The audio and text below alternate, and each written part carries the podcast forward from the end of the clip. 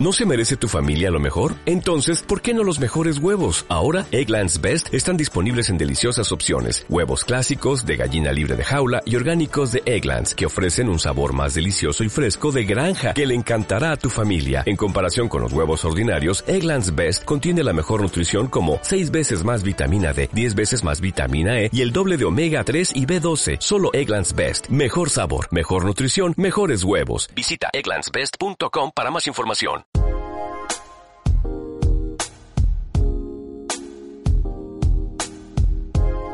El café de las 10.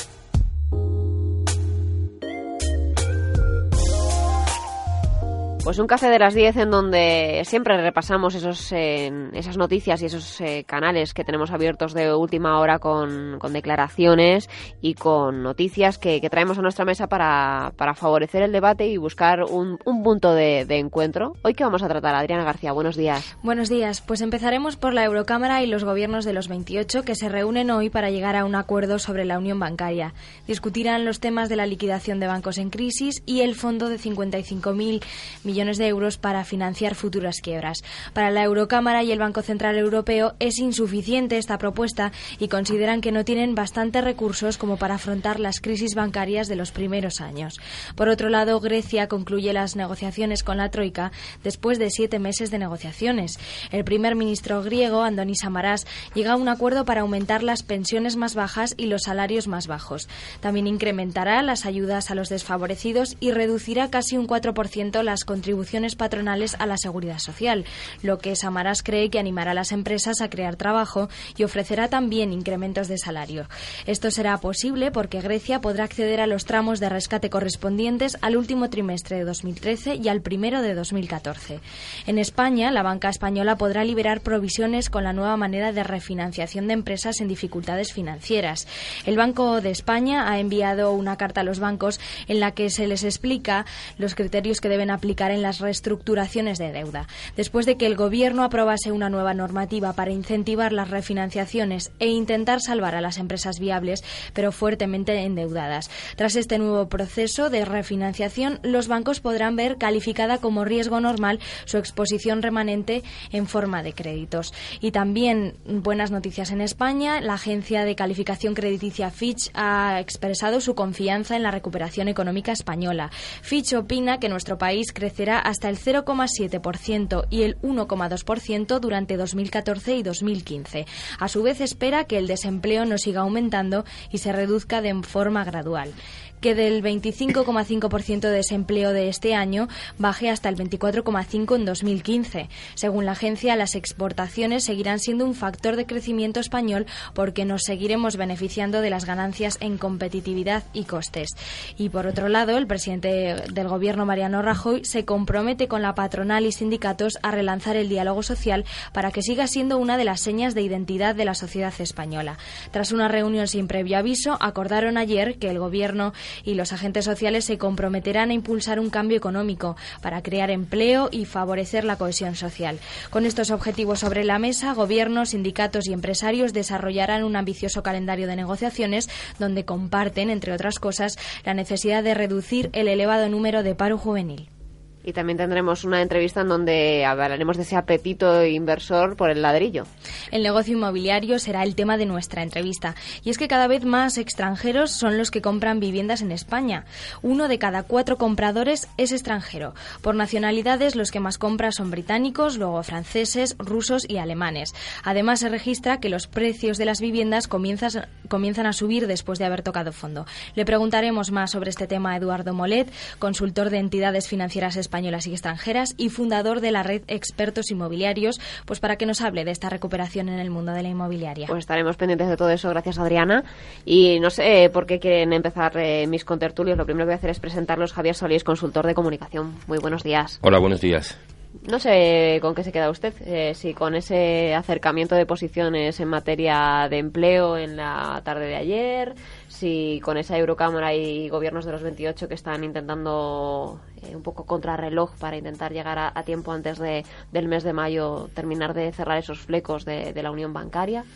Bueno, son dos cosas muy importantes y muy interesantes. Bueno, la primera, más que acercamiento en materia de empleo, yo creo que eso estaba claro. Es decir, yo creo que todas las partes están eh, en esa misma línea, ¿no? Es decir, que el, índice, el paro en España es una lacra importante que además está, está por supuesto, en, digamos, restando empuje aunque sea leve a la recuperación que se empiece que se empieza a observar y que eh, pues en el medio plazo pues, puede ser todavía mucho más, puede restarle todavía mucho más, mucha más contundencia. ¿no? Paro en todos los grupos, es decir, no solamente paro juvenil, sino paro en mayores de 40 años, paro femenino, paro, paro de todo tipo, profesionales, no profesionales. Por tanto, yo creo que era absolutamente necesario, se tenía que haber hecho hace mucho tiempo, y no solamente un, una reunión con los agentes sociales, sino una reunión con los grupos políticos. Es decir, yo creo que en este país lo que necesita porque lo que en mi, en fin desde mi punto de vista lo que tiene lo que lo que padece no es solamente una profunda crisis económica aunque ahora parece que los datos pues son algo positivos levemente pero también tiene una gravísima crisis institucional y por tanto yo creo que, que, hay, que, haría falta también una, una especie de pacto de Estado una especie de pacto nacional a todos los niveles para sacar al país eh, de la, del bache ¿no?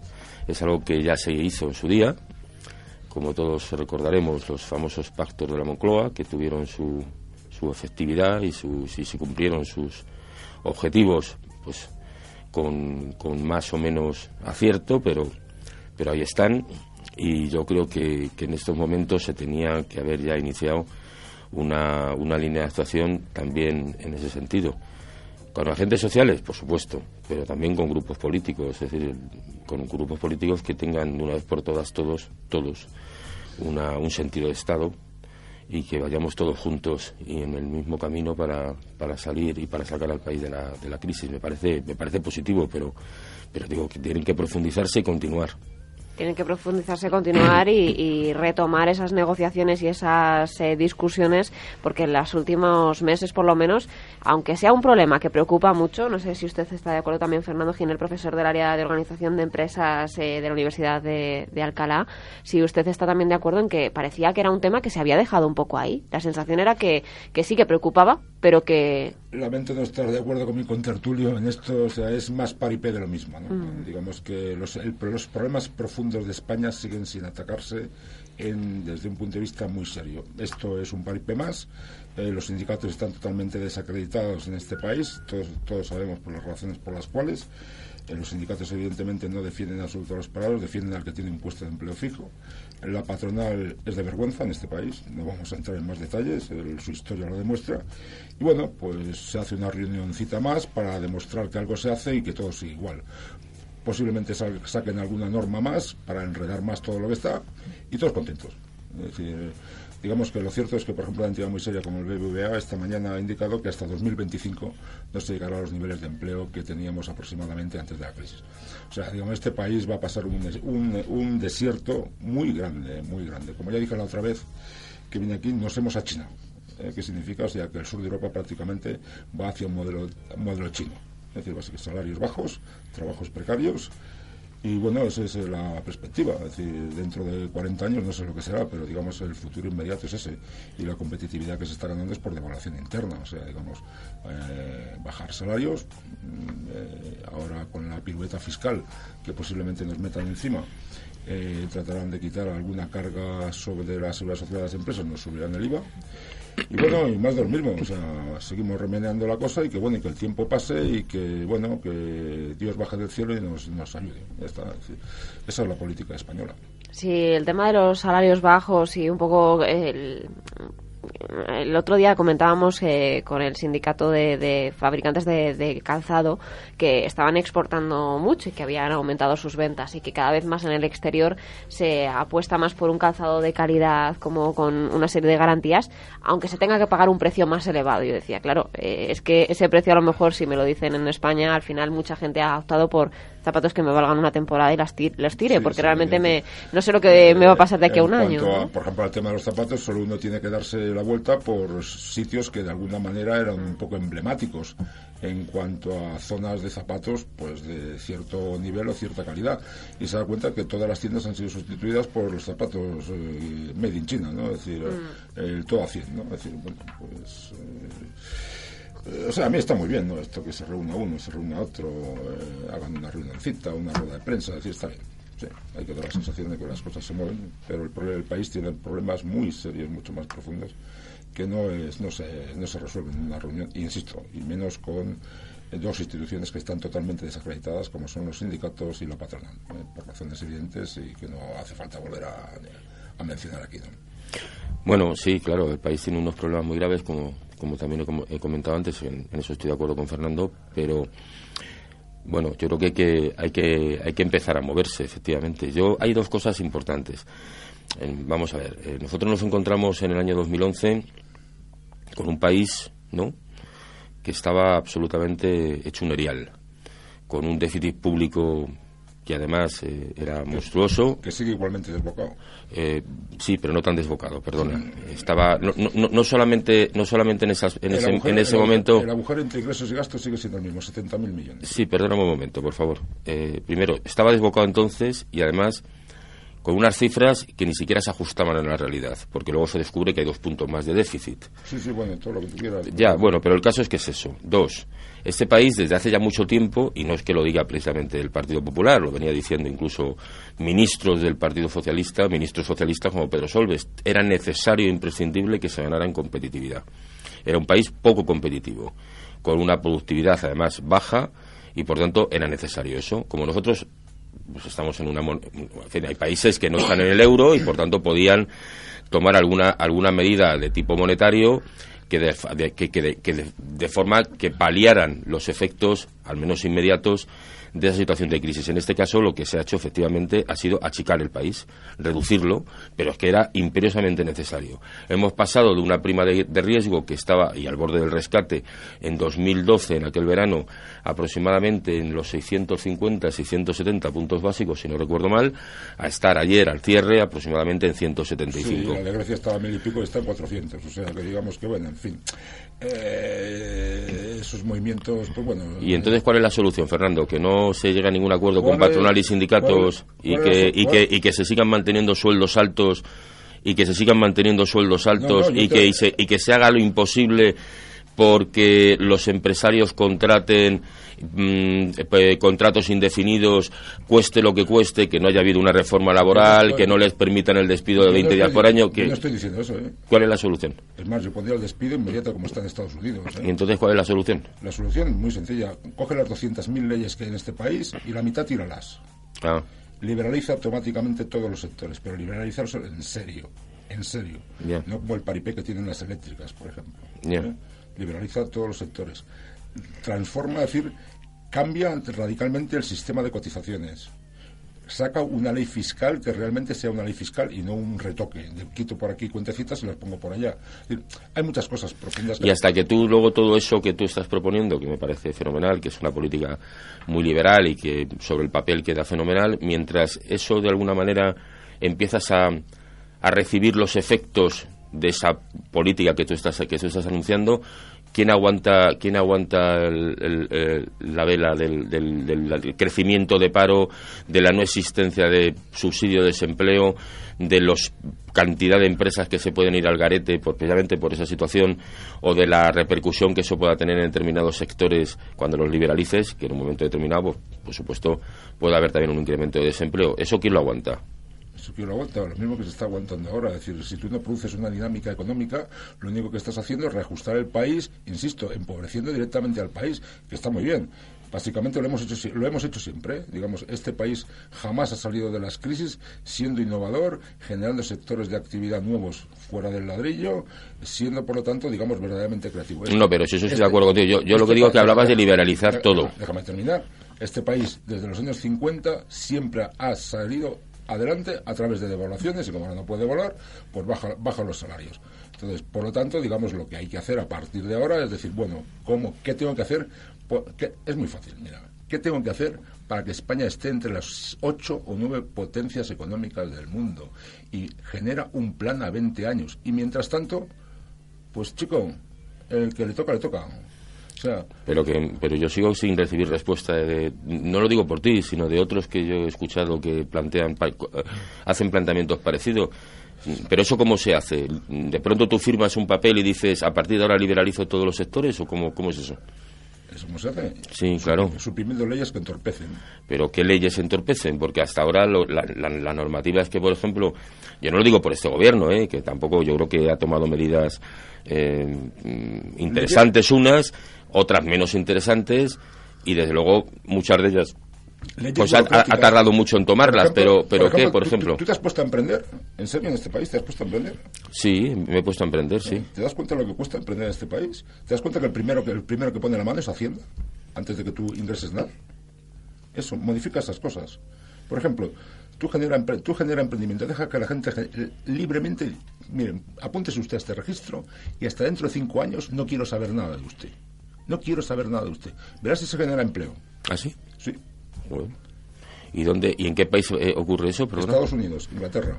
No, pero esas son sociedades distintas, son mucho más Mira, flexibles. Somos distintos. Eh, Bueno, está dentro del En cálculo. Inglaterra no, en Inglaterra, ¿por qué? Por el como pero, pero ¿a qué te refieres? Inglaterra, por ejemplo, que tiene un endeudamiento impresionante, mucho mayor que el nuestro. Sí, Japón. ¿Qué pasa? No pasa nada. Pues, hombre, no, te digo, porque como antes te has referido a que tenemos una ¿Alguna- deuda muy grande, ¿Alguna vez se paga la deuda? ¿Tú has, Sí. visto, tú has visto a alguien que paga la deuda? La deuda se paga. La deuda se recicla, se refinancia. Sí, claro, pero se refinancia, pero eso cuesta. Bueno, en fin, Eh, sinceramente, yo creo que de todas formas las, eh, las soluciones de estas, en fin, de, de chistera, pues tampoco, no lo digo de verdad por subestimar a nadie, pero yo creo que las cosas, pues a veces, no, tam- insisto, no creo que este gobierno lo esté haciendo del todo bien, pero yo creo que está adoptando medidas, quizá No, tarde, pero son medidas Si no son de interés y que se deben valorar porque la situación, insisto, de 2011 a 2014 pues ha mejorado y ha mejorado sustancialmente en muchos aspectos. Que hay otras cosas que no, efectivamente, no se está creando empleo todavía. No se está creando empleo tampoco al ritmo, ni se va a crear empleo al ritmo que nosotros quisiéramos todos los españoles. Pues, pues, pues seguramente sí. Que hay que cambiar el modelo productivo, estoy absolutamente convencido. Y yo lo que se está intentando, ¿eso tardará? Pues tardará, por supuesto que tardará. Pero yo vuelvo a decir lo mismo, yo creo que se- las- cuando se llega al gobierno, cuando se adoptan decisiones políticas, son decisiones pensadas, son decisiones muchas veces, también es verdad que electoralistas, muchas veces se toman tarde, pero tampoco Mira, se pueden mira, subestimar. No, me lo tomes a mal, ¿eh? Pero este gobierno es un señor que se llama Rajoy, que... eh, No, si yo no te lo tomo mal. Básicamente, eh, el mayor elemento a gala que tiene es que sabe manejar muy bien los tiempos. ¿Sabes qué son los tiempos? No tomo decisiones. Entonces, por lo tanto, al lado que tengo un señor que habla perfectamente inglés, que es el señor de Guindos, que lo envío permanentemente en Bruselas a que me saque las castañas del fuego de ahí. Otro señor que se llama Montoro, que me lleva las cuentas, y una señora que es la vicepresidenta. Ese es el gobierno. Y el gobierno dice, señores de Bruselas, ¿qué tengo que hacer? Vienen los de Bruselas y te dicen, mire, recorte aquí, recorte aquí, recorte aquí. Saco la cuenta de resultados y empiezo a poner la tijera. Eso es lo que ha hecho el gobierno en dos años y medio. Claro. Si estoy de acuerdo contigo, es, por lo menos ha hecho eso. Ah, En el gobierno anterior ni siquiera. Porque mira que eso lo dijeron varias veces. Claro, claro que ha hecho eso, pero si eso no es- estoy absolutamente de acuerdo. Pero por lo menos vamos por el buen camino. Sí, sí, evidentemente. A este buen, Claro. camino, a este buen camino, ya te digo, nos recuperaremos en 2025. Yo, desde luego, eh, escuchándoles hablar, eh, sí que es cierto que, que estoy más de acuerdo con Fernando en el sentido de que ha habido determinadas medidas que no se han tomado quizá con la celeridad que se deberían haber tomado. Eso ya lo he bien dicho sea- yo también. Bien sea porque eh, estamos en un país en donde es cierto que determinadas leyes o determinada estructura eh, dificulta que se, que se lleven a cabo con, eh, con mayor mm, premura de la que se necesitan y también es cierto que el mercado laboral se ha dejado caer hasta un nivel que obviamente vamos a tardar mucho de recuperar. Sí, pero no le echemos la culpa siempre. Vamos a ver, vamos a ver que ya, eh, yo- yo- no porque sea el PP, ¿eh? ni No, no, porque si sea yo el no hablo PSOE, de gobierno, nadie. hablo de la situación Yo he empezado que se ha diciendo que este este gobierno ha tomado medidas tarde, muchas de ellas, incompletas, algunas, y otras, pues precisamente las que no tenía que haber tomado. Por ejemplo, al principio subir el IRPF. Por ejemplo, desde mi punto de vista, ¿eh? Tenía que haber subido usted el IVA, a lo mejor, pero no el, IR el, el- el IRPF, que le está restando poder adquisitivo a las familias. Bueno, eso por, por otra parte, pero lo de la creación de empleo no, a ver, a ver, a ver si nos entendemos. Si partimos de una política liberal, el gobierno no es el que tiene que crear empleo, ni el que tiene que hacer absolutamente nada. No, ya que estamos hablando de Estados Unidos, Los pues digo, oiga, mire, aquí quien crea empleo son las empresas, los sectores. Estamos totalmente de acuerdo. Eso es, pues perdona un segundo. Dos, Aquí no se crea empleo, entre otras cosas, porque efectivamente hemos estado basados, nuestro gobierno, ni el anterior, ni siquiera el anterior del anterior, sino esto llevamos décadas, donde hemos fundamentado nuestro tejido, digamos, productivo en dos, tres sectores claves. Y sobre todo en los últimos años, o digamos decenios, dos decenios al menos, en el sector de la construcción y de la obra pública. Nos hemos aprovechado de los fondos de cohesión, de los fondos de no sé qué, se han construido grandes autovías, grandes autopistas, hemos modernizado en ese aspecto el país, se ha hecho hasta una M30 en, en, en, Madrid impresionante, etcétera. Una vez que esto se acaba, pues se acabó. Se produce un crash en la burbuja inmobiliaria y en la, en la, burbuja de la construcción y eso lleva al paro a no menos de millón y pico de personas. Claro, evidentemente, al final dices, hombre, yo esto tenía que haberlo cambiado antes, pues sí, pero aquí quien crea empleo son las empresas, insisto. ¿Y cómo pueden crear empleo las empresas? Efectivamente, usted les favorece no solamente el despido, les tiene que favorecer también, como dije yo hace poco en un programa aquí también, la contratación. Por tanto, la, reforma laboral está incompleta, porque no se trata solo de favorecer el despido, sino también les tiene usted que estimular la contratación. Pero hay otra parte importante. Yo puedo querer contratar, pero querer contratar si necesito gente. Es decir, si por tanto hay mercado, si por tanto hay consumo, si por tanto al final el producto que yo estoy elaborando, el servicio que estoy dando, va a ser requerido. Si no, yo para que usted me puede poner todas las normas que usted quiera, que si por un lado ni hay créditos para que yo mm, el crédito no fluye para que a mí me descuenten papel, para que me refinancien, para que yo pueda más o menos de alguna manera circular, funcionar. Si no hay eso, y si por otra parte tampoco resulta que el consumo se, se mueve, por tanto, ¿para qué una gran, una gran empresa, una mediana, una pequeña va a contratar? Ahora has dado en el clavo, ahora has dado en el clavo. Claro, pero eso al gobierno, dice usted, el, gobierno lo que te puede hacer es, es efectivamente, y, y, termino ya, es facilitar y decirle, pues, oiga, mire usted, no se trata solamente de que usted se quede con la deuda de las empresas, o sea, perdón, no se trata solamente de que liquide usted las empresas o de que al final estas empresas, como no pueden pagar su deuda, pues entren en liquidación, en concurso de acreedores, etcétera. No, llega usted a un acuerdo con ellas. Haga quitas refinancielas si esto puede salir adelante, cambie deuda por capital, controla usted la empresa y además yo le permito que eso, bueno, pues se convierta en un crédito digamos, normal, entre comillas, y por tanto puede usted liberar provisiones. Si usted libera provisiones, pues ya, digamos que, entre comillas, también la excusa de que yo le tengo o que las normativas sobre, eh, sobre morosidad, etcétera, etcétera, la necesidad de dinero que usted tiene que mantener cautivo, pues de alguna manera se libera parte de ello y por tanto eso puede fluir un poquito más. Son cosas que se van haciendo. Hasta ahora no nos olvidemos que el sector financiero en este país, antes del, del rescate y de la refinanciación que fue necesaria realizar, estaba en una situación crítica. ¿Eh? después de que el gobierno anterior del señor Zapatero se reuniera con todos los bancos tres veces y después de que dijera no una, ni dos, ni tres, sino en varias ocasiones que el sector financiero era, un, español era un ejemplo en Europa. Estaba en una situación crítica.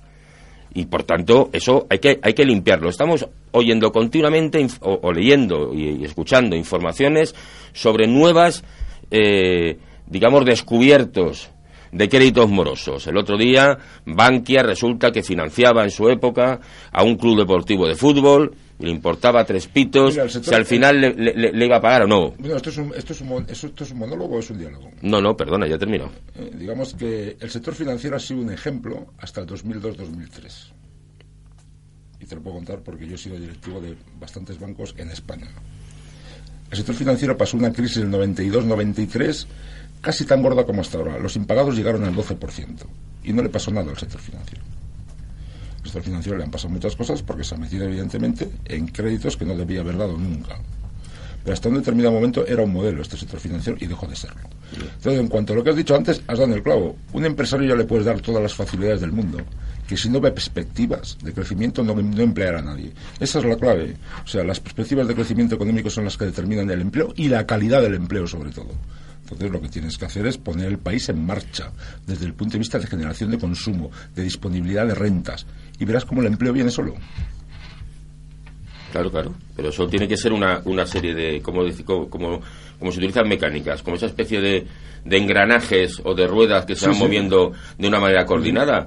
Y no se puede hacer algo y dejar esto sin hacer. Es decir, yo puedo facilitar con normativa, que usted contrate, que usted despida puedo estimular el consumo, intentando, pues a lo mejor, mm, reduciendo en esta reforma fiscal, si es verdad, a ver cómo se aprueba y de qué forma se aprueba, un poco determinados tramos del, del, del IRPF. Puedo ese tipo de cosas. Al final dices, hombre, poco a poco esto se va moviendo y las perspectivas son mayores, pero nadie puede obligar, como tú has, y, lo que yo he comentado y lo que tú has comentado al final, dice, nadie puede obligar a que usted contrate a partir de ahora porque ya hay crédito, no, me- perdona, hace falta que haya más crédito, que fluya de verdad y que los ciudadanos empiecen a creerse que esto va a funcionar. Aparte de cambiar el modelo productivo, que también estoy absolutamente de acuerdo contigo, eso por supuesto, eso, eso es impepinable. El tema de la reestructuración eh, bancaria, ahora que hablan del sistema financiero y, y que tengo a Sí, Fernando. eso es positivo. Eso es positivo porque, como bien ha dicho él, digamos, lo que puedes hacer es, es bueno, yo estoy endeudado contigo en mil millones de crédito, eh, puedes sustituirlo por participación de capital, libero, pues, sí, libero una parte y encima me quito provisiones de encima. O sea, digamos que va a favorecer, uno, que de alguna manera las entidades financieras, entre comillas, se comprometan más con la empresa, cambia, cambia bastante el hecho de que tú des un crédito o al final acabes participando en el capital de la empresa y además si puedes participar en el capital también posiblemente la puedas controlar desde el punto de vista de gestión o desde el punto de vista del Consejo de Administración. Y después sobre todo digamos va a mejorar las cuentas de resultados. Digamos, va a hacer digamos que bueno tú quitas no tengo que dar si en lugar de tener que hacer 5.000 millones en provisiones tengo que hacer 2.000 millones pues son 3.000 millones más que paso a resultados y, y a florecen y florecen en, en beneficios ¿no? Entonces, digamos que para mí es- sí esa, esa medida es positiva ¿no? En el caso. ayuda, ayuda a, a- a regenerarse a reestructurarse el sector financiero ¿no? En el caso de esta medida también eh, será algo más transparente que otras que, que también han tenido que ver con el sector bancario. Más que nada lo digo por eh, un poco la imagen que tenemos ahora ¿no? de un sector bancario. Luego trataremos además el caso de, de Bankia en, en un libro eh, hablando de cómo el castillo de naipes que teníamos construido pues empezó un Hombre, poco a en, en la en la medida en que cada vez más somos, digamos, tutelados por Bruselas, la transparencia se supone que va a ser mayor.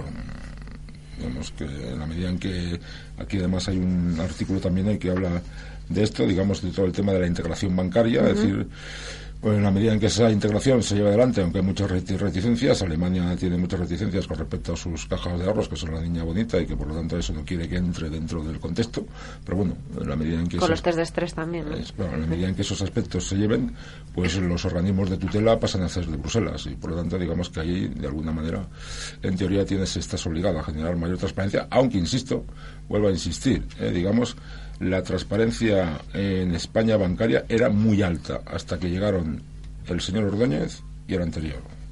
O sea, la transparencia en España era muy alta. El Banco de España ha tenido quizá el mejor equipo de, de inspectores yo diría que del mundo.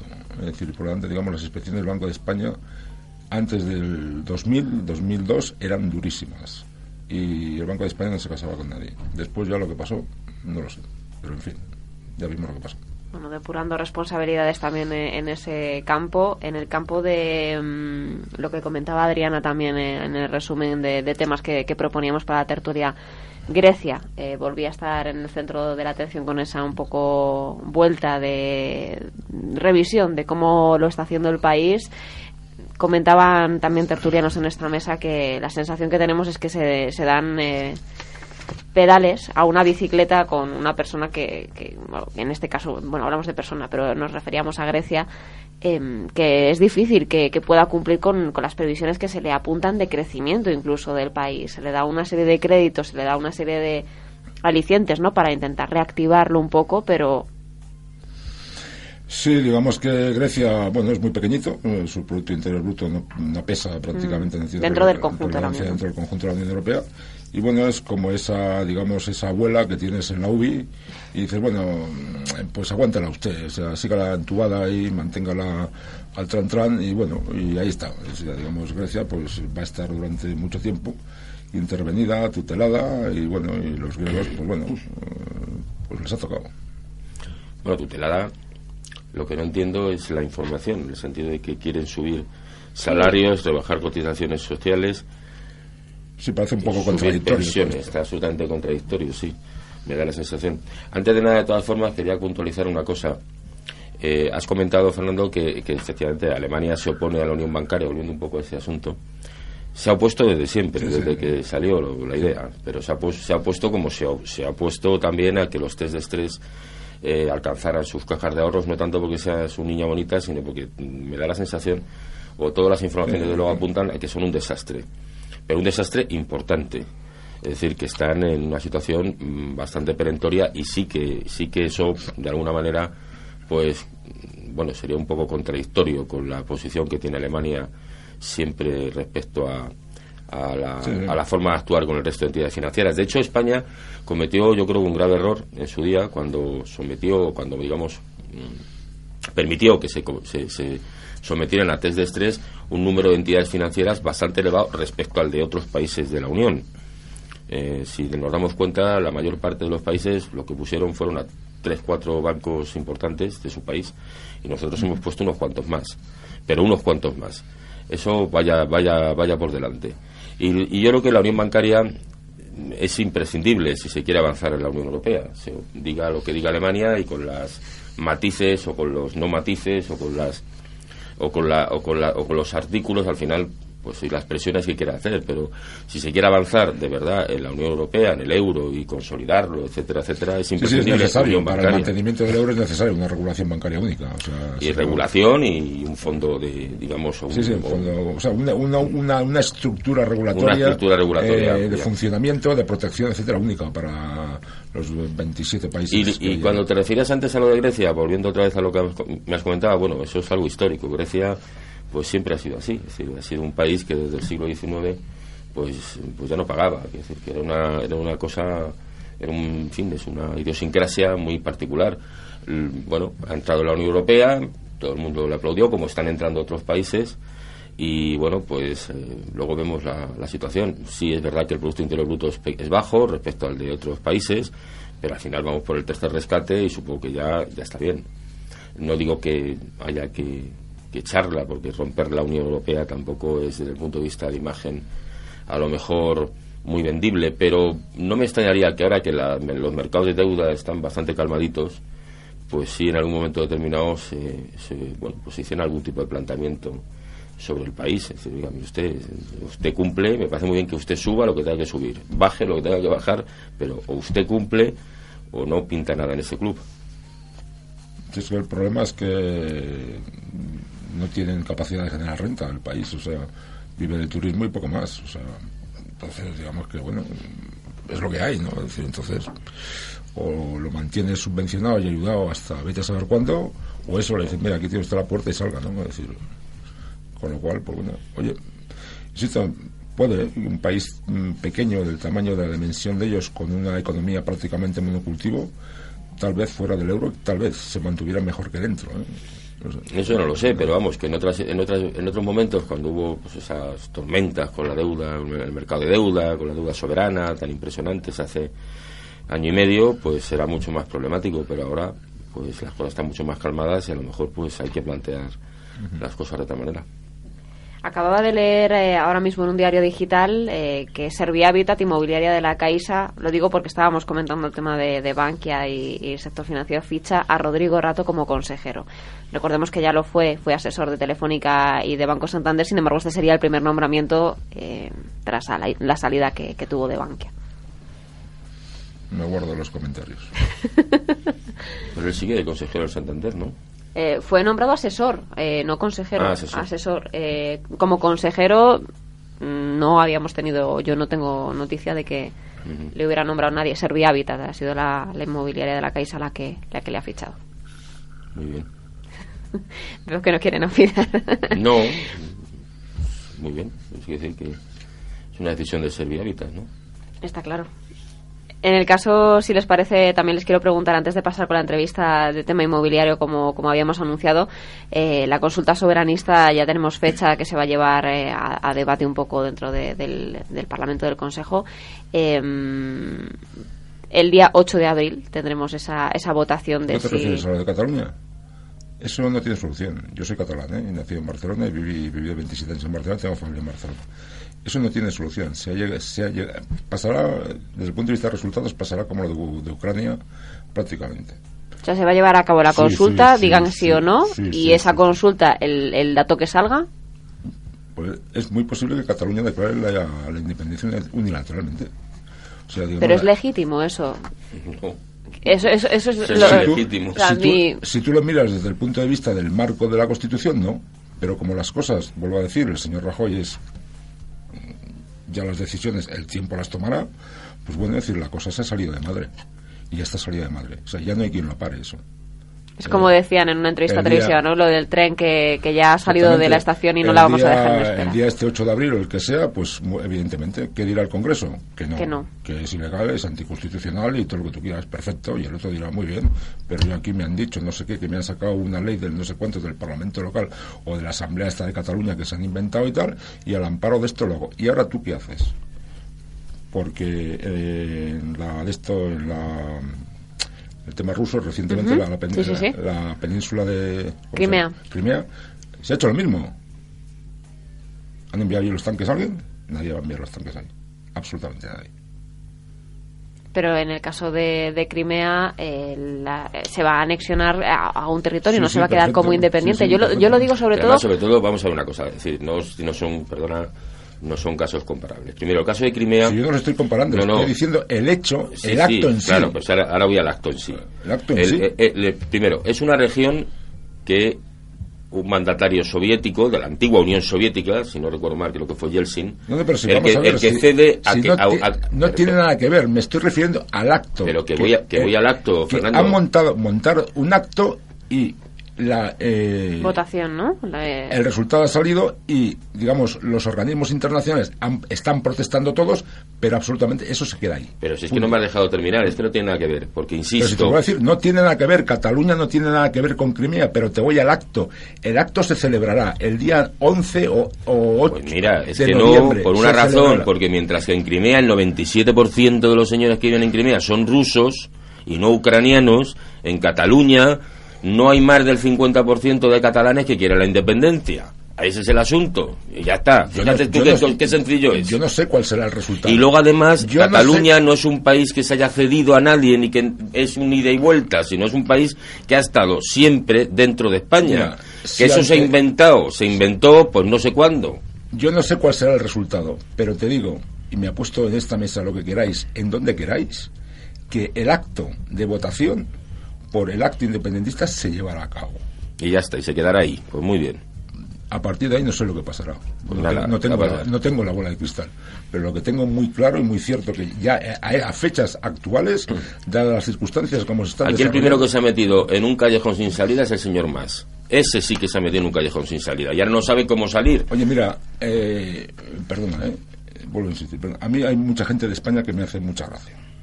Porque dicen, bueno, es que es anticonstitucional, no se quiere, no sé cuántos, pero nadie reconoce que allí hay un problema. Allí hay un problema y lo tengo que resolver.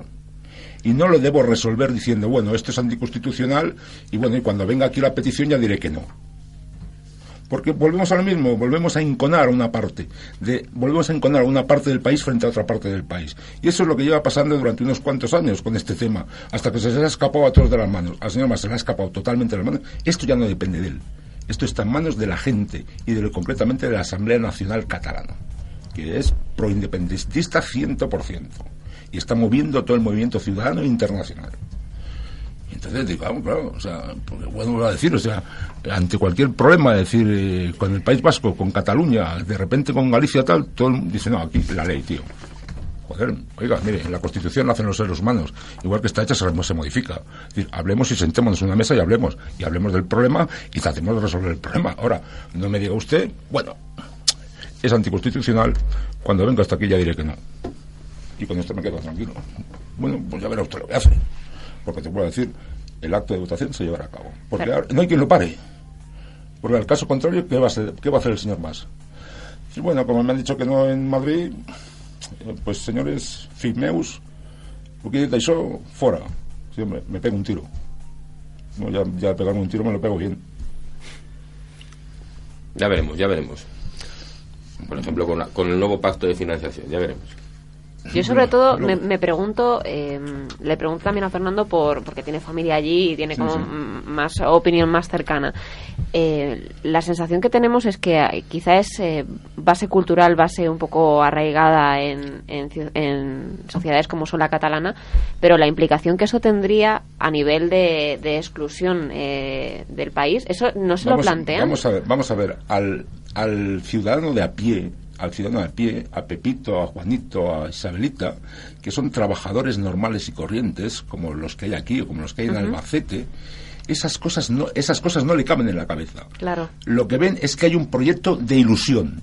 Lo que se ha generado es un proyecto de ilusión. Y lo que se tendrían que preguntar muchos estamentos políticos de este país, por qué en cinco, en siete años se ha pasado de un sentido independentista de un 10-12% a un 52-53% y va en aumento. Eso ¿Qué es lo que ha generado Claro. eso en tan poco tiempo? Y cada manifestación de las típicas que se hace, esto no se hará por mis no sé qué, esto porque la Constitución, el clink clink de independencia te sigue subiendo.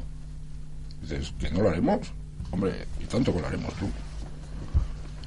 Estás, te estás planteando un, un- un est- estás planteando estilos de fuerza. Es que es la sensación Claro. que, que por lo menos la Claro. que tenemos yo creo en, Entonces, en Madrid. Insisto, el tema llegará al Congreso como tiene que llegar, eh, el 8 de abril o este día que están diciendo. Evidentemente, el Congreso, con, eh, con la ley en la mano, dirá que es anticonstitucional. Y bueno, pues está. Y el otro dirá, bueno, pues muy bien. Pero bueno, vamos a ver, es que tú dices, es que durante los últimos siete años se ha creado un proyecto ilusionante. Hombre, claro, si tú vas vendiendo por ahí. Primero, tú has, has el clavo, efectivamente.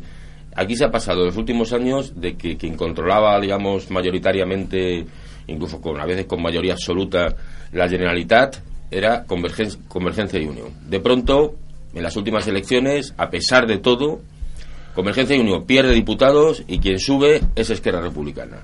Bueno, yo creo que la no digamos lo- las posiciones pero un momento, no las tiene- posiciones a radicales a mí no me tienes que convencer que aquello ha sido un desastre. no, no, pero si no te estoy Un convenciendo desastre de nada. total, Estoy, intentando hablar político. una cosa, simplemente hacer un planteamiento. Es decir, las posiciones radicales, cuando la situación de crisis, eh, o mejor dicho, situaciones de crisis, pues se dan, y no se dan solamente en Cataluña, se dan en, Sí, en en muchos otros sitios. Es decir, algo, algo que es absolutamente lógico. Eh, en, en otros momentos ha bajado la posición de Esquerra Republicana, por tanto, a mí eso es lo que menos me preocupa. Lo que sí, sí es verdad es que al mensaje de, en lugar de, pues eso que gritaba, no quiero hacer comparaciones, ¿eh? de Rusia es la culpable, pues ahora España es la culpable. Yo Sí. tengo crisis y tengo paro y tengo problemas de sanidad y tengo no sé qué porque España no me da lo que me debe dar. España, el Estado español. Cuando en realidad todo el mundo sabemos que, mire usted, las gestiones que usted hace con su hacienda Pero eso- pública es la que es. Pero- Bien, es que- pero tú dentro de eso, como tienes que, ma- que mantenerte, pues tú sigues insistiendo.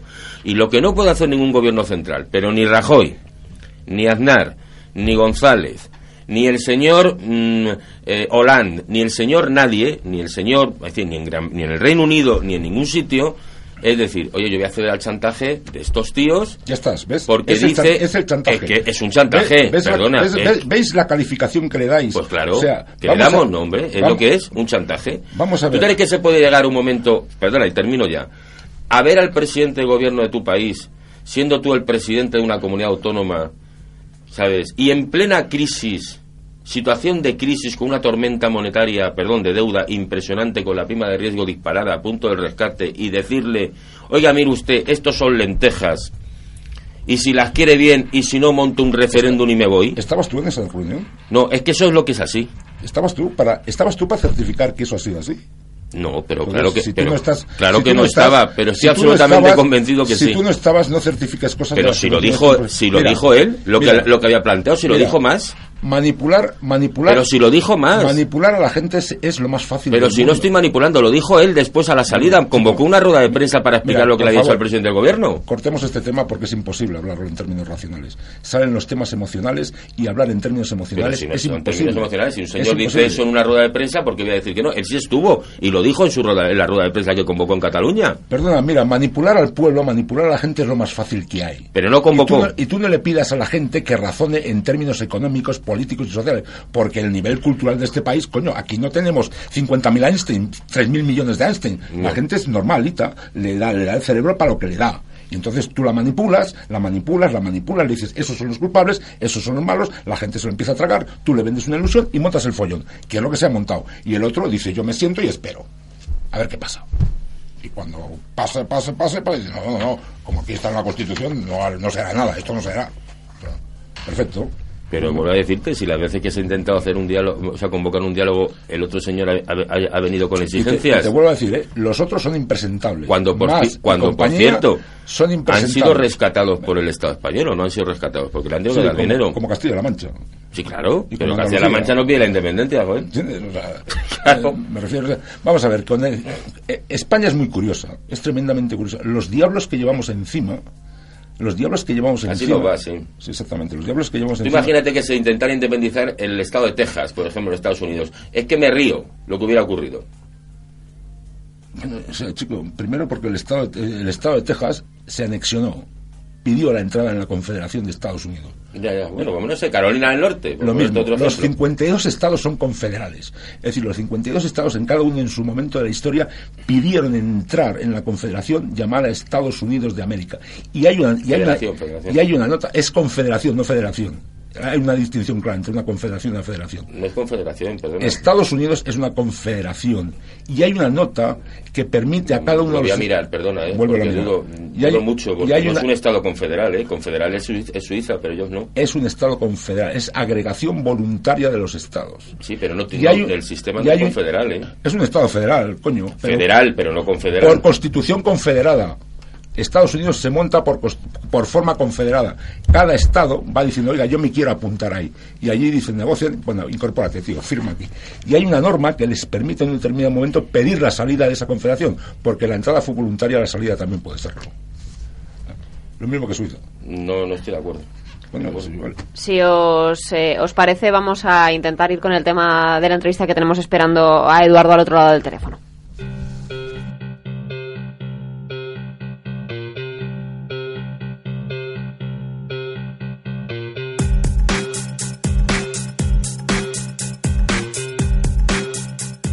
La entrevista.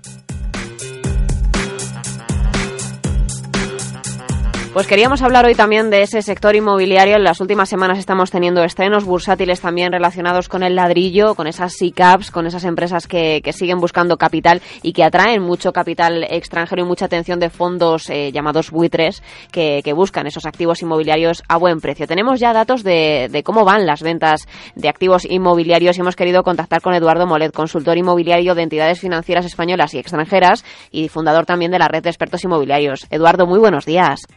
Eh, buenos días. Muy pendientes de, cómo van esas ventas de, pisos también en nuestro país, porque ha sido el gran golpeado de esta crisis ese sector eh, del ladrillo, y muy pendientes también de, ver eh, cómo el apetito inversor regresa y regresa para quedarse con, sobre todo, compradores venidos de Europa y también de Rusia, ¿no?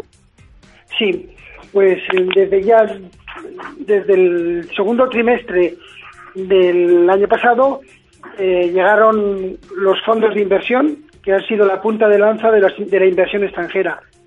Esos fondos de inversión al principio eran fondos buitre, como, como habéis dicho, pero ahora no, ahora ya se han convertido en fondos que, hacen ofertas que están siendo aceptadas. Y entonces, a raíz de, la, del aterrizaje, digamos, de esos fondos, pues están llegando también pues toda la inversión extranjera y llega hasta los particulares. Ahora son ya muchos los particulares que están comprando inmuebles en España, de tal forma que de, de cada cuatro casas que se venden, una es a un inversor extranjero o una persona que la quiere como segunda residencia. Eh, al final de inversores extranjeros que buscan eh, oportunidades eh, quizá de negocio también en España con esos activos inmobiliarios que quizá ahora están en, un precio más bajo, pero que piensan que en el futuro se van a revalorizar. Exactamente. Ahora mismo en, Inglaterra es España es un país de moda para invertir en el mercado inmobiliario. piensan que están muy bajos, que es el momento, es decir, que, que realmente es que los precios han tocado fondo y están empezando están empezando a, están a punto de empezar a subir, ¿no? Entonces estamos ya ante el inicio de la recuperación. Una recuperación que va a ir por barrios, o sea, va a ir por zonas y también por producto, o sea, que no piense la gente que se va a recuperar todo eh, inmediatamente, pero sí en determinadas zonas de España, en el centro de las ciudades, pues ya se está notando pues que, están empezando a subir eh, los precios de, determinados tipos de, vivienda. Ahora hay otros otros otros otros activos inmobiliarios como son suelos o como son eh, viviendas en determinadas promociones, pues que todavía siguen bajando el precio, ¿no? rusos y asiáticos eh, nos da la sensación de que son eh, compradores mayoritarios en nuestro mercado y sin embargo les superan los británicos y los franceses, a pesar de que hay cifras también de que muchos eh, de los inmuebles que se están vendiendo ahora se están pagando a tocateja, que nos llama mucho la atención, ¿no? A los españoles que, estamos en la crisis, que estamos comprobando, como comentábamos en la mesa, una devaluación de salarios, una, una serie de condiciones que también te hace pues contenerte un poco en los gastos. Pues vamos a ver, lo, respecto a los extranjeros, pues sí, los rusos y los, los chinos también, pues eh, han aumentado considerablemente ¿no? su presencia. Los rusos, eh, sobre todo en la zona de Levante, en la zona de Cataluña, y, los chinos en las, en las ciudades, eh, están invirtiendo y comprando residencias. eso respecto a las nacionalidades. Y luego, sí es cierto que ahora en, en las viviendas de segunda mano un 55% de las operaciones se hacen al contado. ¿Por qué? Pues porque por muy poco dinero ahora mismo se puede comprar buenos inmuebles. Entonces, eh, realmente es el momento para comprar. Pero claro, para comprar hay que tener solvencia, hay que tener liquidez, porque los, los bancos todavía pues siguen con el grifo cerrado, ¿no? Al final se trata de intentar buscar oportunidades de, de negocio. Decía usted, Eduardo, que, que, esos pisos están bajando de precio hay indicadores que apuntan a que ya podrían empezar a subir. Yo soy de la opinión de que aún hay, hay margen también para esa bajada de precios. ¿Usted qué opina? Pues lo que he dicho antes, que en determinados activos, eh, o sea, está claro que la situación ha cambiado. O sea, hay indicadores macroeconómicos que nos indican que la situación está cambiando, ¿no? Y entonces, pues yo creo que se ha tocado fondo ya y que están empezando en algunas zonas, en algunos barrios de España, en algunas ciudades de España, ya se está empezando el, inicio de la recuperación, porque están empezando a subir esos inmuebles. eso es una realidad. Y entonces eh, eso es lo que estamos viendo ahora, que se van a ver, se va a traducir en estadísticas, pues dentro de tres meses, ¿no? O cuatro meses, que es cuando se va al notario y cuando, cuando se, se toma, se puede medir, ¿no?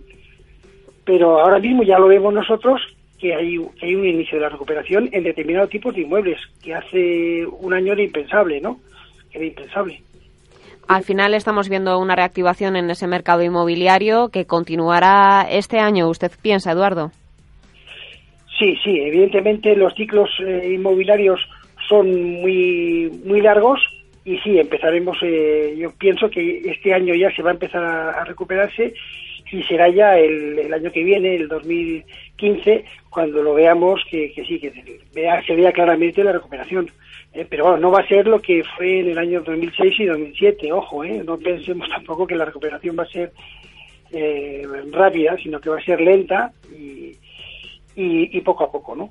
A nosotros lo que nos llama la atención es que al final algunas zonas costeras, sobre todo, al final van, van a tener como esa segunda residencia que usted apuntaba a muchos extranjeros.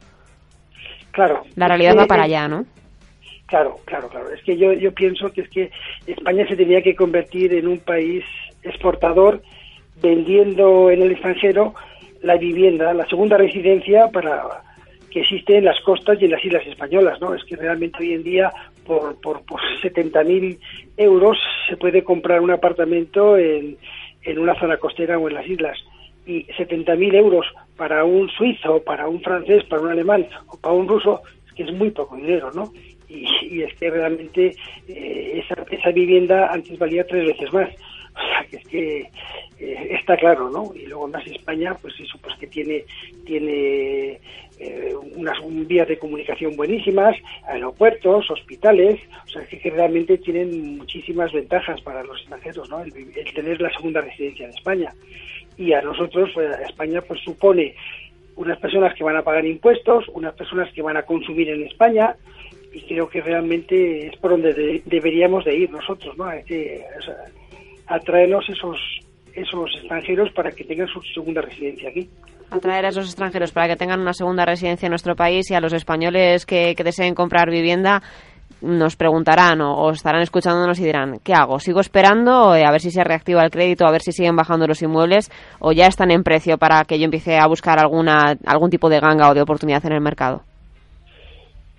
Pues estamos ya en el inicio de la recuperación. O sea, mucho no pueden esperar, desde luego. Yo creo que lo que tienen que hacer es empezar a hacer ofertas y entonces si hacen las ofertas pueden conseguir eh, verdaderos eh, verdaderos chollos, pero tienen que hacer las ofertas. O sea, que realmente eh, el chollo lo, lo, hace el comprador al hacer la oferta, ¿no? En, el mercado de segunda mano. ¿eh? Una cosa que vale 10, pues ofreces 8, pues final, pues ya tienes la, mm. la ganga, ¿no? O sea, no, no está, muchas veces no están en el mercado, pero sí se consigue esa, esa, esa, buena compra a la hora de hacer la oferta. Yo muchas veces veo ofertas que salen que, me, que digo, qué barbaridad, o sea, es que yo jamás hubiera pensado que este este propietario iba a bajar tanto, ¿no? Y, realmente muchas veces, pues por, necesidades que tiene o por lo que sea, pues sí bajan y entonces el comprador realmente adquiere un inmueble en unas buenísimas condiciones, ¿no? Pues Eduardo Molet, fundador de la red de expertos inmobiliarios, muchas gracias por explicarnos esas claves que se vigilan con atención por parte de los extranjeros para adquirir esa segunda vivienda en nuestro país y veremos si finalmente los rusos y los chinos siguen llevándose el gato al agua o siguen eh, comprando más esos británicos y esos franceses también por proximidad. Muy bien, pues muchas gracias a vosotros. ¿eh? Gracias.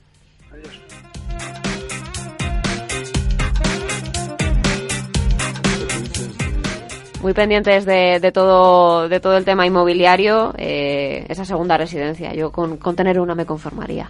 No, pero ese fenómeno que tú dices de que hay zonas de España que son casi cotos de extranjeros, ya se da. sí, sí, sí. Hace años ya, ¿verdad? pero bueno. Tienes zonas de Alicante, zonas del propio Levante, zonas de Mallorca, zonas de Ibiza, o sea, donde son cotos realmente de, alemanes, ingleses, franceses, etcétera. Son ellos los que tienen las propiedades. Eso es un fenómeno que ya se ha dado y se volverá a repetir, lógicamente. a ver si por lo menos tenemos una, una primera vivienda, Adriana. Yo, yo, yo con una me conformaría. bueno, Fernando Solís y Fernando Giner y Javier Solís, muchísimas gracias por estar esta mañana aquí con nosotros en Onda Inversión. Muchas gracias. A vosotros. ¿No te encantaría tener 100 dólares extra en tu bolsillo? Haz que un experto bilingüe de TurboTax declare tus impuestos para el 31 de marzo y obtén 100 dólares de vuelta al instante. Porque no importa cuáles hayan sido tus logros del año pasado, TurboTax hace que cuenten. Obtén 100 dólares de vuelta y tus impuestos con 100% de precisión. Solo con Intuit TurboTax. Debes declarar para el 31 de marzo. Crédito solo aplicable al costo de la presentación federal con TurboTax Full Service. Oferta sujeta a cambios o cancelación en cualquier momento.